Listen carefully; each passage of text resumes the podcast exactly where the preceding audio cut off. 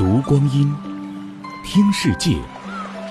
二零一八声音日历，三月十一日，农历正月二十四。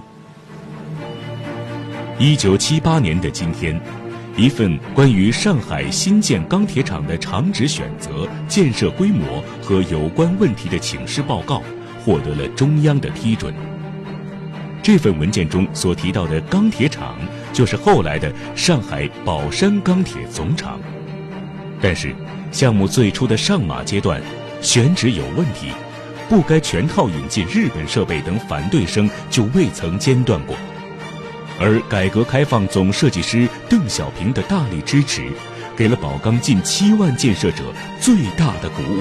现在是上午十一点三十二分，宝钢八零二号内燃机车牵引着随着一九八五年宝钢一号高炉的成功投产，中国现代化钢铁生产如同这铁水般奔涌向前，不曾停歇。一九九六年开始，我国年产钢超过亿吨。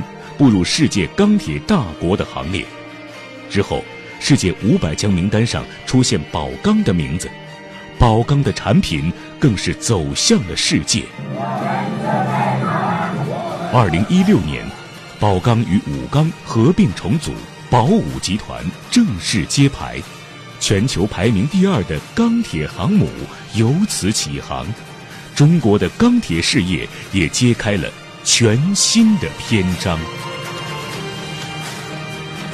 二零一八声音日历。